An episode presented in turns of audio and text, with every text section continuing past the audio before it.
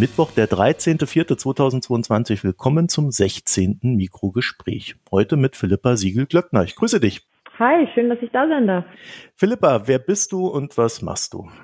Ich bin Direktorin beim Dezernat Zukunft Institut für Makrofinanzen und beschäftige mich vor allem mit allen Fragen rund um Staatsfinanzen und Schulden und ja, wie kann man heute alles finanzieren in diesen schwierigen Zeiten? Wie kriegt man das auf europäischer Ebene hin? Da gibt es momentan mehr als genug zu tun. Ich muss gestehen, ich kann auch gar nicht mehr folgen, so richtig, wie das hier von der Dynamik her so ist. Deswegen habe ich mir auch gedacht, das ist doch ein guter Zeitpunkt, dass wir beide uns mal unterhalten. So im Kern soll es heute über den Zustand unseres Bundeshaushaltes gehen und darüber, wie wir, naja, warum wir eine Schuldenbremse haben aber ständig neue Schulden machen und woher dieses Geld dann kommt, ne? so mal ganz grob. Die deutsche Staatsverschuldung lag in Relation zum BIP in 2021 bei rund 71 Prozent und sollte in 22 eigentlich runtergehen. Naja, das, dann begann Russland seinen Vernichtungskrieg gegen die Ukraine und alles wurde über den Haufen geworfen. Die Bundeswehr bekommt ad hoc 100 Milliarden, aber wohl nicht in einem Schub. Und die Verteidigungsausgaben insgesamt werden steigen. Die Wirtschaft wird weniger wachsen und Inflation steigt ohnehin. Also alles, was so den deutschen Geist etwas quält. Vielleicht fangen wir mal von vorne an. Was ist denn diese Schuldenbremse? Die Schuldenbremse, die definiert so bisschen den Finanzrahmen des Bundes. Also wir haben ja auch äh, drei Ebenen in Deutschland, auf denen Geld ausgegeben wird. Bund, Länder, Kommunen. Wenn wir über die Schuldenbremse reden, dann reden wir meistens über die Schuldenbremse vom Bund. Die steht im Grundgesetz, hat also Verfassungsrang. Und die begrenzt, wie viel Defizit wir jedes Jahr machen dürfen, also wie viel wir mehr ausgeben als einnehmen dürfen. Und zwar begrenzt die auf lustigen Wert, vielleicht kommen wir dann noch dazu, wieso der da steht, 0,35 Prozent des Bruttoinlandsprodukts plus ein bisschen mehr oder weniger, je nachdem, wie die, wie die Wirtschaft läuft. Wenn die richtig gut läuft, dann sagt man, mh, hm, der Staat soll sich mal ein bisschen zurücknehmen. Und wenn die Wirtschaft schwach ist, dann hat man es ganz gern, wenn der Staat ein bisschen mehr kauft und sagt, man darf sich ein bisschen mehr verschulden vielleicht machen wir es gleich, 0,35 Prozent. Gibt es da irgendeinen wissenschaftlichen Wert, der gesagt hat, das ist der ideale äh, Verschuldungswert, den so ein Land haben soll? Oder wie kommt man da drauf? Na, da gibt's eine schöne Geschichte dazu, weniger als Wissenschaft. Und zwar hat man auf der europäischen Ebene, wir haben ja auch europäische Fiskalregeln, hat man festgelegt, wobei auch da die Geschichte noch komplizierter ist, aber jetzt mal verkürzt gesagt, 0,5 Prozent darf man sich verschulden. Und dann hieß es, okay, diese Regeln von der europäischen Ebene sollen jetzt in nationales Recht übersetzt werden. Und ich hatte es ja schon erwähnt, in Deutschland gibt nicht nur der Bund Geld aus, sondern auch die Länder und Kommunen. Dann war jetzt natürlich die Frage, wie verteilt man die 0,5 Prozent auf Bund und Länder? Die Kommunen hängen an den Ländern dran, deswegen werden die da so ein bisschen unterschlagen bei den Ländern reingerechnet. Also Verhandlungen zwischen Bund und Ländern. Und dann hat sich der Bund gedacht, okay, also am Ende wäre wahrscheinlich 50-50 fair. Damit wir mit 50-50 rauskommen, müssen wir aber mit 0,35 in die Verhandlung gehen. Dann haben wir noch ein bisschen Spielraum und am Ende kommen wir mit 0,25 raus. Und dann war es aber so, dass die Länder gesagt haben, nö, wir wollen gar keinen äh, Verschuldungsspielraum unter unserer Schuldenbremse haben. Und dann ist der Bund mit dem, mit dem er reingegangen ist in die Verhandlung, 0,35 Prozent, wieder rausgekommen. Äh, was war da die Motivation? Weiß man das? Die Länder, dass sie gesagt haben, sie wollen, ja. sie wollen keinen Verschuldungsspielraum. Ja. Das kam wohl aus Bayern, dass die die Länder überredet haben, es nicht zu machen. Ich bin mir nicht sicher, ob ich es 100 Prozent verstehe. Ich glaube, dass es wahrscheinlich so ein bisschen politökonomische Gründe waren. Sprich, wir committen uns jetzt alle zu, zu null. Für manche Länder sah das gut aus, für andere war es schwieriger und dafür bekommen die ein bisschen Hilfen um ihre Finanzen so auf die Reihe zu bekommen, dass sie das einhalten können. Also das muss schon damals auch einen Grund gehabt haben, der, der für die Sinn gemacht hat. Aber ja, im Nachhinein ist es, ist es ein bisschen schwer nachzuvollziehen und jetzt auch für die Länder echt schwierig, weil die ja jetzt auch die Corona-Schulden haben, die sie noch zurückzahlen müssen und jetzt halt noch geringeren Spielraum haben als der Bund. Aber ich glaube, um fair zu sein bei der Sache, da muss man, wenn man da so ein bisschen zurückblickt, ne, das war ja auch alles im Nachgang zu den Anforderungen, die man seitens Deutschland in Europa gegenüber Griechenland gestellt hat, ne, und ähm, ähnlichen äh, Gelüsten, so dass man da schon sagen kann, da hat man die Sache dann vielleicht einfach sehr ernst genommen, auch auf sich selbst bezogen in Deutschland. Ne? Ja, und also es war nicht nur, glaube ich, das Externe, sondern, also wie du sagst, das ist ja im Nachgang zur oder während der Finanzkrise passiert. Das war so ein Punkt, wo wir nach langer Zeit, wo wir eher geguckt haben, dass wir ein bisschen runterkommen vom Defizit, weil wir auch ziemlich viele Zinsen gezahlt haben, also wo man sozusagen sich fest in den Kopf eingeprägt hat, hm, Schulden sind schwierig. Da musste man 2009 natürlich mal tiefer in die Taschen greifen, um die Wirtschaft zu stabilisieren und vor allem um den Finanzsektor zu stabilisieren. Mhm. Und dass das einem dann als Politik, wenn man gelernt hat, oh, Schulden sind schwierig, erstmal ein bisschen Sorge bereitet und auch ein bisschen schwierig ist zu verkaufen, kann man gut verstehen, glaube ich. Und dass man dann sagt, okay, wir machen das jetzt, aber das ist eine Ausnahmesituation und danach binden wir uns an eine Regel. Kann man meiner Ansicht nach eigentlich ganz gut nachvollziehen. Nur, und das ist vielleicht auch, was man aus der Situation lernen sollte, halt dann in so einer Situation, weil man vielleicht auch was braucht, um das irgendwie zu rechtfertigen, was in die Verfassung zu schreiben, was auf wirklich theoretisch sehr, sehr wackeligen Füßen steht und sehr große Auswirkungen hat, die wir alle nicht abschätzen können, das sollte man vielleicht wirklich nicht machen. So, jetzt haben wir die Situation, dass mit der russischen Invasion in die Ukraine in Deutschland auf einmal gesagt wurde, oh, wir brauchen Geld für die Bundeswehr. Da hieß es dann 100 Milliarden und äh, das würde man aus einem sogenannten Sondervermögen schöpfen. Jetzt habe ich da so gedacht, okay, also ähm, wir haben die Schuldenbremse und jetzt gibt's irgendwie wieder doch ein Sondervermögen, wo dann einfach Geld drin liegt. Was ist das denn für ein Sondervermögen? Bankkonto? Einmal ein getrenntes Bankkonto. Es ist gar nicht so unähnlich wie ein getrenntes Bankkonto. Also der Bund hat einmal seinen Haushalt und ja, das ist eigentlich so die konsolidierte Übersicht dessen, äh, was man ausgibt und, und einnimmt. Und dann sagt man mit einem Sondervermögen, ah, wir machen so ein bisschen eine, nochmal eine separate Schatulle auf und begründet es meistens, und das muss man auch eigentlich so begründen, also man darf gar nicht so einfach einfach so ein Sondervermögen machen, dass es eben einen ganz speziellen separaten Zweck hat und dass es besser verständlich nachvollziehbar ist, wenn das in eben in einer separaten Schatulle sozusagen aufbewahrt wird. Es ist vielleicht nicht ganz so wie ein Bankkonto, weil man sich das nicht so vorstellen sollte, dass jetzt wirklich irgendwo separat 100 Milliarden auf einem Konto rumliegen, sondern was da rumliegt, sind im Endeffekt Zettel, wo drauf steht, der Bund darf 100 Milliarden ausgeben. Da ist aber jetzt kein Geld dahinter. Das besorgt man sich erst, wenn man es dann auch wirklich ausgeben will. Ach, die machen Schulden. Die machen Schulden, ja, in der Tat. Das heißt, man macht das ja im Kern, um die Schuldenbremse zu umgehen, oder? Ja, es ist ja, ich weiß nicht, ob es als Umgehung gilt, wenn man es ganz offiziell macht. ja, es ist wirklich, also es ist spannend, ja. wenn man sich die, den Gesetzesentwurf durchliest, da muss ja auch immer eine, eine Begründung drinstehen, wieso man sowas macht. Und da steht dann wirklich ganz explizit drin, dass dieses Instrument eines Sondervermögens gewählt wird, weil die Finanzierungsaufgabe sehr umfangreich ist und von längerer Dauer sein wird. Also im Endeffekt sagt man, und ich glaube, es steht sogar auch immer an einer anderen Stelle nochmal drin, wir können das unter der Schuldenbremse nicht machen und deswegen machen wir es außerhalb. Ja, und wir brauchen Geld. Punkt. Genau. okay. Ist ein bisschen abstrus, oder? Es ist schon ziemlich abstrus, um ehrlich zu sein, weil es jetzt auch jeder finanzpolitischen Logik eigentlich entbiert. Also man sieht ganz klar an dieser Stelle, dass das, was man dringend tun muss, das kommt vor Finanzen. Das finde ich auch an sich überhaupt nicht schlecht, weil in der Tat ist es jetzt ziemlich wichtig, dass, dass wir die Bundeswehr gut ausrüsten. Nur ist es ein bisschen seltsam vor unserem Hintergrund, weil wir eben eigentlich in der Vergangenheit immer gesagt haben, oh, wir können ganz, ganz viele Aufgaben, ganz wichtige Aufgaben vielleicht nicht so umsetzen, wie wenn wir ähm, einen vollen Geldbeutel haben, weil wir eben zuerst an die Beschränkungen bei der Finanzierung denken müssen.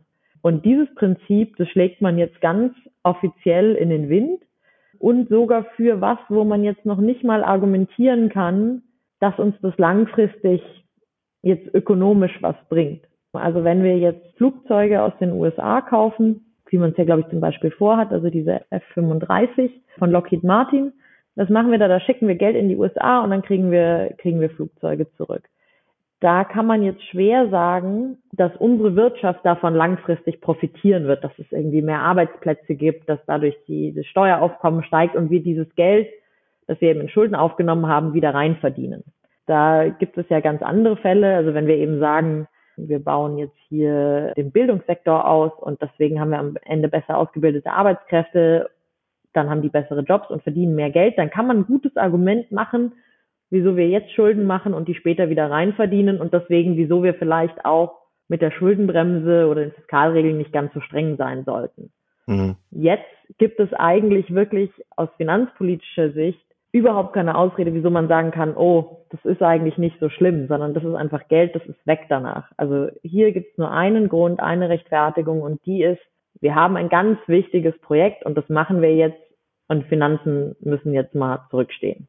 Ja gut, das kann man ja argumentieren. Das ist ja erstmal nicht verwerflich. ich glaube, die Bundesregierung würde da an der Stelle dann sagen, ja, das ist jetzt natürlich erstmal nur der Erstkauf und hinten raus würde man dann auch gucken, dass man in Europa investiert und sich mit den Partnern abstimmt, bla bla bla. Ne? Also so, dass dann auch hier Arbeitsplätze sicherlich auch wieder mit entstehen. Aber den ersten Gedanken, den ich dazu habe, ist ja, ja gut, wir haben jetzt so einige Sachen vor uns, warum machen wir da nicht für alles, wo wir Geld brauchen, ein Sondervermögen? Genau, also das ist im Endeffekt so ein bisschen die Schlussfolgerung oder für mich auch die große Frage, gerade eben, wenn man diese Gesetzesbegründung liest, wenn wir das in diesem Fall machen können und die Sache eben über die monetären Zwänge stellen können, obwohl wir da noch nicht mal irgendeinen großen Return draus haben, wie kann es sein, dass wir das nicht bei anderen wichtigen Projekten machen? Und jetzt äh, klar, Dekarbonisierung ist zum Beispiel ein großes. Ich meine, da geht es um die Zukunft unseres Planeten, da geht es auch um die Zukunft unserer Wirtschaft, weil man nur gut, glaube ich, verkaufen können wird in der Zukunft, wenn man CO2-freie Produkte anbietet, wenn man günstige Energie im Land hat, sonst wird man nicht wettbewerbsfähig sein. Also wir haben ja da noch ein paar andere Projekte. Und ich finde, dass die Rechtfertigung dafür, das Geld eben nicht auszugeben, jetzt mit diesem Sondervermögen für die Bundeswehr nochmal sehr viel schwächer geworden ist. Vor allen Dingen könnte man ja auch sagen, äh, dass mit dem Sondervermögen, das ist so ein, ja, ich sag's jetzt mal in meinen Worten, Crap, dass wir da jedes Mal dann so ein Ding machen müssen. Warum schaffen wir nicht einfach die Schuldenbremse ab und sorgen dafür, dass wir diese Freiheit im Haushalt haben, um die Dinge zu tun, die wir brauchen? Ja, also ich wäre auf jeden Fall dafür, dass man versucht, wieder in einen, so ein bisschen einen geregelten Rahmen zu kommen. Also, dass man eben nicht, wie du sagst, jedes Mal ein Sondervermögen macht oder gibt ja noch so ein paar andere Tricks, die man spielen kann, um das irgendwie alles trotz Schuldenbremse hinzubekommen. Aber das führt dazu, dass ehrlicherweise niemand mehr einen Überblick darüber hat, was der Bund eigentlich macht ich habe ja mal eine Zeit in Liberia, einem kleinen Land in Westafrika, gearbeitet und da haben wir im Finanzministerium so die ganzen Systeme erst aufgebaut und so das erste, was man eigentlich macht und worauf wir damals auch sehr, sehr stolz waren, ist, dass man einen konsolidierten Haushalt hat. Also, dass man eben nicht zehn Sondervermögen hat, sondern dass alles in einem Haushalt steckt, keine separaten Töpfe. Dann kann jeder verstehen, was da drin passiert man hat demokratische Accountability und dass man hier praktisch so das Rad wieder rückwärts dreht und lauter so Sondertöpfe macht oder Gelder irgendwie über Jahre verschiebt. Also wir nehmen heute die Schulden auf, aber geben sie erst morgen aus. Das sehe ich schon ziemlich kritisch, weil es halt echt sehr schwer wird nachzuvollziehen, was eigentlich gemacht wird. Also man könnte fast eigentlich sagen, man muss jetzt dann anfangen, so eine parallele Haushaltsrechnung zu machen, die eben nicht die ganzen Tricksereien beinhaltet, sodass man um die Schuldenbremse rumkommt, sondern die guckt, was tatsächlich passiert. Und das ist ja schon ein bisschen, ein bisschen absurd. Ja, also es geht ja schon um demokratische Kontrolle dann auch. Ne? Genau. Ja, und dann also auch ökonomisch jetzt zu verstehen, wie eigentlich der Bundeshaushalt auf die Wirtschaft wirkt, das wird non-trivial in den nächsten Jahren. Also man will ja immer so abschätzen können, ob der Bund jetzt ein Defizit macht oder einen Überschuss, weil ja, wenn die Wirtschaft super gut läuft, dann sollten wir jetzt vielleicht nicht noch ein riesiges Defizit dazu machen.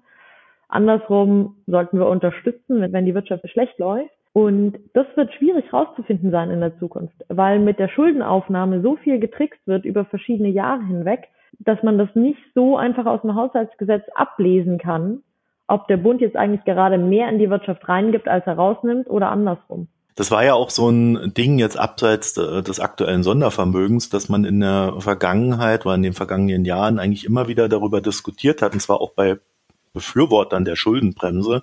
I love Schuldenbremse, werden wir ja auch nie vergessen. Ähm, ja, spezieller Moment. Ja, äh, dass selbst die darüber diskutiert haben, ähm, ja, wir brauchen jetzt Geld, wie machen wir denn das? Ne? Also man hat sich eigentlich nur noch damit beschäftigt, wie man das Ding auf die eine oder andere Art möglichst elegant aushebelt. Ja, und das ist halt eigentlich nicht, worauf sich Finanzpolitik konzentrieren sollte. Also gerade heute, also ich beneide niemanden, der jetzt gerade in, in den Schuhen steckt im Finanzministerium, ist es eine echt herausfordernde Aufgabe. Also es ist eine irgendwie sich sehr stark verändernde Welt, es sind sehr große Herausforderungen. Wie geht man mit Inflation um? Das hatten wir die letzten Jahre nicht. Also das ist echt kompliziert. Da braucht man allen Gehirnschmalz, den man hat und dass man stattdessen allen Gehirnschmalz, den man hat, darauf verwendet, wie man Regeln umgeht, das ist schon ein bisschen das ganze System auf den Kopf gestellt. Und scheinbar geht's ja weiter. Ne? Christian Lindner findet, äh, dass die Ukraine uns alle ärmer macht. Deswegen will er die breite Mitte entlasten. Und vielleicht liegt's ja nur an meinem Gedanken und meinem Kopf. Aber äh, wenn man irgendwie äh, die Mitte entlastet, vielleicht über Steuersenkungen oder was ihm auch immer ihm davor schwebt, dann hat man weniger Einnahmen und potenziell mehr Schulden, die man machen müsste. Ne? Ja, also das war, glaube ich, eine Sache, die spannend war jetzt bei diesem ähm, ersten Entlastungspaket, das die, die Koalition beschlossen hat. Da hat man ganz gut gesehen, welche Rolle, glaube ich, Schulden für alle drei spielen oder wie wichtig das sind. Also da gibt's ja laut öffentlicher Bekundungen durchaus unterschiedliche Einstellungen. Die FDP sieht das, sieht das ziemlich kritisch, die anderen vielleicht ein, ein bisschen weniger. Aber dann zeigt sich halt in der Realität, also was man denkt, dass es wert ist, Schulden aufzunehmen. Und ja, die, die breite Mitte zu entlasten, indem man das Benzin an der Tankstelle ein bisschen günstiger macht, kann man absolut tun. Also gibt es vielleicht noch ein paar andere Gründe, wieso man es nicht tun sollte, aber ich meine, es ist einfach eine politische Entscheidung, dass man das macht. Ist aber jetzt sicher nicht überlebensnotwendig, dass alle von uns weniger an der Tankstelle zahlen und zeigt meiner Ansicht nach, dass im Endeffekt Schulden für alle vielleicht doch nicht oder also die Begrenzung von Schulden nicht die alleroberste Priorität hat, weil sonst würde man da, denke ich, doch etwas gezielter und sparsamer vorgehen. Ja, vielleicht hat er auch andere Ideen. Ne? Also das äh, Verhältnis der FDP zum Sozialstaat gilt ja nicht gerade als gefestigt, um das mal vorsichtig zu formulieren. Also man kann ja auch Geld sparen bei dem, beim Ausgeben. Ja, da muss man mal gucken. Ich meine, das sind dann rein, rein politische Entscheidungen, sind halt dann Präferenzen. Also äh, ich finde es sehr schwer zu sehen, wie jetzt aus der momentanen Situation ähm, da eine Notwendigkeit draus erwachsen sollte. Also die muss man schon konstruieren, ähm, ganz bewusst. Und dann kann man vielleicht etwas machen, was man sowieso schon machen wollte. Also ich finde es auf jeden Fall schwierig, jetzt aus den momentanen fiskalpolitischen Umständen abzuleiten, wieso sich da ein Zwang daraus ergeben würde, beim Sozialstaat in den nächsten Jahren zu kürzen. Also sparen wäre jetzt nicht deine erste Idee, auch ohne Sozialstaat, sondern du siehst da eher Investitionsfelder aufploppen. Ja, die Investitionsfelder sind, glaube ich, relativ breit bekannt. Also, dass wir zur Dekarbonisierung was beitragen müssen, ist, ist, glaube ich, klar. Für mich gilt das Gleiche im Bildungssektor und zwar nicht nur in so der klassischen sozusagen Erstausbildung, sondern auch bei der Weiterbildung. Wir haben ja ziemliche Herausforderungen am, am Arbeitsmarkt, dass wir auf der einen Seite noch einen verhältnismäßig großen Niedriglohnsektor haben, auf der anderen Seite einen großen Fachkräftemangel. Und, und da wäre es, glaube ich, deswegen ziemlich wichtig, was bei, bei Weiterbildung zu tun. Und dann, wenn man auch gerade über das Thema Sozialausgaben spricht, dann wird ja die, die große Herausforderung, die trifft uns zwar nicht wie ein Blitz, aber das ist eine Herausforderung, werden Renten sein in der Zukunft, weil wir einfach eine alternde Gesellschaft sind. Und naja, da ist meiner Ansicht nach halt das, das richtige Rezept, gucken, dass alle, die die arbeiten können und wollen, das auch tun. Und zwar so, dass sie ihren eigenen Lebensunterhalt verdienen und möglichst eben noch so viel verdienen, dass sie am Ende eine auskömmliche Rente haben, ohne staatliche Unterstützung. Das ist, glaube ich, ein bisschen, ein bisschen größerer Hebel, als jetzt bei der einen oder anderen Ausgabe klein zu drehen. Vielleicht noch eine kurze Einschränkung, weil man darauf schon gucken muss. Wir haben es ja in den USA gesehen, die sehr große Ausgaben gemacht haben, jetzt in der Pandemie auch zur Unterstützung der Wirtschaft. Und die haben es geschafft, eine Inflation zu bekommen, die von der Nachfrage getrieben ist. Also die Leute hatten einfach viel Geld, äh, haben sich äh, Autos gekauft, haben sich Küchen gekauft äh, und andere, andere Gebrauchsgüter. Und dann sind die Preise ziemlich stark angestiegen und dann sind die Löhne auch sehr stark gestiegen. War wahrscheinlich auch gut, aber dann kann man eben auch in Probleme bei der Inflation reinlaufen. Wir haben das momentan nicht. Die Inflation hier kommt aus Energiepreisen. Aber das muss man einfach, glaube ich, im, im Auge behalten, gerade wenn man so viele Investitionen gleichzeitig anstoßen will, wie wir es jetzt ja wohl eindeutig vorhaben und auch irgendwie tun müssen. Also da muss man gucken, dass man das halbwegs vernünftig streckt und vielleicht ja nicht alles versucht innerhalb dann eines Jahres zu machen, aber weder eben 2023 noch 2030, weil uns dann auffällt, oh, wir haben bisher nichts gemacht und wir haben gespart und 2030 müssen wir jetzt ganz viel machen. Dann würde ja genau das passieren, was du gerade festgestellt hast. Ne?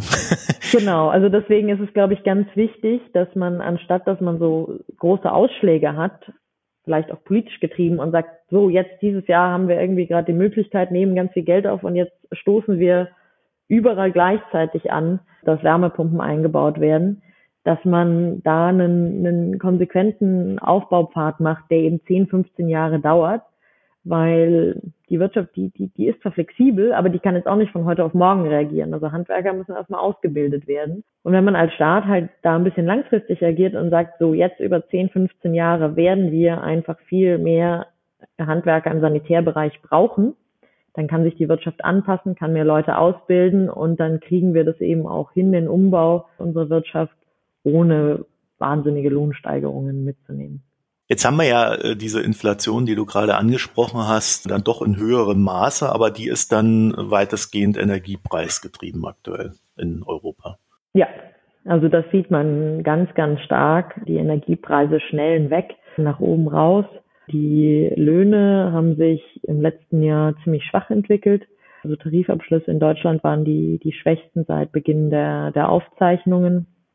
Jetzt muss man natürlich gucken, was dieses Jahr passiert und da sollte man auch wirklich immer mit zwei offenen Augen drauf gucken. Aber ich finde es zumindest erstmal ein bisschen schwer zu sehen, wie da sehr große Steigerungen rauskommen, die erstmal sogar die Inflation kompensieren. Weil also solange wir da jetzt unter fünf Prozent liegen, werden die Leute erstmal einen realen Einkommensverlust haben. Auf der anderen Seite möchte ich die Gewerkschaft sehen, die schafft, sechs Prozent rauszuhandeln, wenn es sowieso gerade mit der Wirtschaft ein bisschen schwierig ist. Alle Unternehmen mit gutem Grund sagen können, unsere Kosten sind gerade sowieso durch die Decke gegangen wegen der hohen Energiepreise. Wir können jetzt nicht auch noch hohe, höhere Gehälter zahlen, sonst müssen wir zumachen. Also da bin ich mir nicht sicher, ob die Arbeitnehmerinnen und Arbeitnehmer in der Position sein werden, wo sie so hohe Lohnforderungen durchsetzen können. Das ist eine sehr widersprüchliche Situation in der Hinsicht. Ne? Und dann gibt's ja noch die Stimmen, die sagen, ja, jetzt steigt die Inflation, jetzt müssen wir unbedingt die Zinsen erhöhen seitens der EZB. Äh, wäre das denn dann hilfreich noch, wenn die Inflation aus den Energiepreisen herauskommt? Eigentlich sagt man erstmal, eine Zentralbank kann relativ wenig gegen hohe Energiepreise machen, also wie eine Zinserhöhung auf die Wirtschaft wirkt ist, die Zinsen sind höher, damit sind die Finanzierungskosten höher für Kredite. Damit überlegen sich Privatpersonen und Unternehmen halt dreimal, ob sie einen Kredit aufnehmen und stellen vielleicht ihre Anschaffung oder ihre Investitionen erstmal zurück. Das heißt, es gibt weniger Nachfrage und damit fallen Preise und, und Gehälter und damit geht die, die Inflation zurück. Also eigentlich funktioniert eine Zentralbank über Preise über den Arbeitsmarkt und deswegen sagt man so bei Energiepreisen können die eigentlich nicht viel ausrichten. Also äh, wie soll da von der Gaspreis runtergehen? Und das Argument hat natürlich ein bisschen eine Einschränkung, weil klar, wenn es in, in Deutschland die Wirtschaft dann niederliegt und die Unternehmen weniger produzieren wollen, weil niemand mehr was kauft, dann wird natürlich der Preis für Energie schon fallen. Also wenn man einfach sagt, wir machen jetzt ganz brutale sozusagen Schrumpfkur, um die Nachfrage dem begrenzten Angebot anzupassen, aus der Perspektive könnte, könnte eine Zinserhöhung schon helfen. Aber das ist natürlich wirklich brutal. Also da sagen wir einfach, wir schneiden jetzt unsere Wirtschaftsleistung zurück und weil es nichts, nichts anderes gibt und weil uns stabile Preise so viel wert sind. Also mehr wert als Arbeitsplätze. Ja, genau.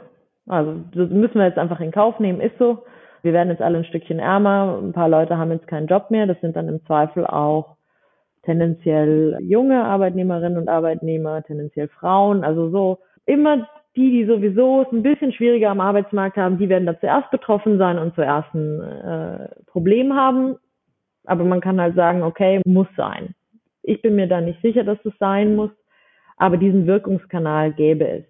Mhm. Gibt jetzt aber noch ein anderes Argument, das ich spannend finde, das sagt, die Geldpolitik kann auch etwas tun, um zu helfen, dass die Angebotsseite, also in Deutschland wäre das jetzt sozusagen, was wir, was wir haben an Inputs, um, um Dinge zu produzieren, unter anderem Energie, dass die besser auf die Reihe kommt, um das Problem auf der Seite zu lösen. Das ist eigentlich ein neues Argument, das hatte ich vorher noch nicht so gehört. Und zwar könnte man argumentieren, wenn jetzt eben die EZB die Zinsen relativ niedrig lässt, ja, dann erlaubt es eben gute Finanzierungskonditionen für, für Unternehmen und dann können die die nötigen Investitionen machen, um die Angebotsseite umzustellen. Also um zum Beispiel einen Windpark zu bauen. Und damit würden wir ja unser Energieproblem angehen, weil Windenergie ist günstiger als jetzt zu importieren, ist langfristig gut, also geht das ganze angebotsseitige Problem und die Energiepreise an. Und das finde ich eigentlich ein, ein ziemlich interessantes Argument, weil es mal jetzt der Herausforderung gerecht wird. Also es ist ja sehr kurzfristig zu sagen, so, wir müssen jetzt einfach mal die Wirtschaftsleistungen reduzieren und dann kommen wir irgendwie klar. Also wir haben ja ein langfristiges Problem mit der Energieseite. Und eigentlich brauchen wir die Investitionen und die brauchen wir jetzt schnell, damit eben was passiert, damit es besser wird und dass die Zentralbank da sozusagen konstruktiv anpackt, indem sie die Finanzierungskonditionen bereitstellt, damit Investitionen passieren können, finde ich eigentlich ziemlich plausibel. Und deswegen, also würde ich jetzt auch eher so sehen, dass es jetzt nicht sinnvoll ist, auf eine schon extrem gebeutelte Wirtschaft draufzuhauen, Löhne, die sowieso real schon ganz stark zurückgegangen sind, nochmal draufzuhauen und eigentlich zu blockieren, dass wir diese Investitionen hin, hinbekommen. Da müsste man aber auch politische Maßnahmen treffen, die dann diese Finanzierungsmöglichkeiten in die rechten Bahnen lenken, ne? weil sonst würde man ja ziemliche Streuverluste haben, wenn es nur über die EZB läuft. Ja, also kommt drauf an, was, was halt auch schon besteht. Ich meine, so wie ich das verstehe, ist es jetzt äh, heute muss man nicht Jesus sein, um, um einen Windpark zu bauen, sondern ich meine, das ist ein Geschäftsmodell, mit dem man Geld verdienen kann. Also insofern glaube ich, ist das in Ordnung. Da geht es eher dann um die Genehmigungsseite, mit der wir ein bisschen Probleme haben. Und dann, ob es andere Streuverluste gibt, weil dann vielleicht auch noch andere Unternehmenskredite ausgegeben werden, weiß ich nicht, ob das so schlimm ist. Ich meine, wir wollen ja, also wir wollen ja wirtschaftliche Aktivität und Investitionen haben. Also da müsste man dann schon echt glaube ich, tief reingehen. Also wo wir in der Vergangenheit äh, immer ein bisschen kritisch gesehen haben allgemein, ist, wenn man eben sehr günstige Kredite hat und dann sehr viel Geld in Immobilienmärkte fließt. Kennt, glaube ich, jeder, der sich schon mal irgendwie mit Wohnungskauf auseinandergesetzt hat. Da ist eine ziemlich kritische Größe, ähm, wie billig man es finanzieren kann. Und ja, wenn natürlich alle billig Immobilienkredite kriegen, dann will jeder kaufen und die Immobilienpreise gehen durch die Decke und das ist dann vielleicht nicht die ökonomisch sinnvollste Allokation. Aber das ist dann wirklich nochmal eine viel, viel größere Frage, ob man Immobilienkredite haben will oder nicht, weil das auch wieder mit Bankenregulierung zusammenhängt. Also ich weiß gar nicht, ob man da jetzt in erster Instanz so viel drehen müsste. Wichtig wäre vor allem, dass die Investitionen, die, die passieren müssen, dass die geschehen können. Hast du denn das Gefühl, dass die Politik da momentan in die richtige Richtung äh, wankt? ich sag mal, wankt, weil äh, es, es scheint ja ein ewiger Kampf zu sein. Und äh, gerade Robert Habeck äh, betont ja immer das Ringen, äh, dem er sich ausgesetzt sieht in den letzten äh, Wochen. Geht das in die richtige Richtung oder ist das zu wenig? Ob es genug sein wird, das, das kann man, glaube ich, jetzt nicht beurteilen. Das wird man erst in ein paar Jahren sehen. Solche Prozesse wie eben zum Beispiel Genehmigungsverfahren zu beschleunigen, sind ja auch immer ein bisschen langwierig leider also er sagt schon mal das, das Richtige, ja. Ich fand seine Idee, hat er, glaube ich, in der Pressekonferenz kürzlich geäußert, dass man jetzt mal so ein, wie, wie eine Bundesliga aufstellt, welches Land wie viel Windkraft genehmigt hat, finde ich jetzt schon mal spannend. Also, dass man mal einen positiven Anreiz schafft und sagt, wir richten jetzt einfach mal uns als Gesellschaft darauf aus, dass das Ziel ist, die Dinger zu bauen. Ich Ziel ist nicht, sie zu verhindern oder auch sie irgendwo auf dem Schreibtisch versauern zu lassen, weil wir noch 15 andere Projekte haben, sondern unser erklärtes Ziel ist, dass diese Dinger möglichst schnell aufgestellt werden. Das klingt für mich erstmal erstmal gut. Ich glaube ja, Devil is in the detail und man wird es erst beurteilen können, wenn man nach ein paar Jahren zurückschaut, was da wirklich operativ geschehen ist. Philippa Siegel-Glöckner, ich danke dir für das Gespräch. Vielen Dank dir. So, wenn ihr dazu noch was zu sagen habt, www.mikroökonom.de, da findet ihr alles weitere. Euch eine schöne Zeit und bis bald. Tschüss.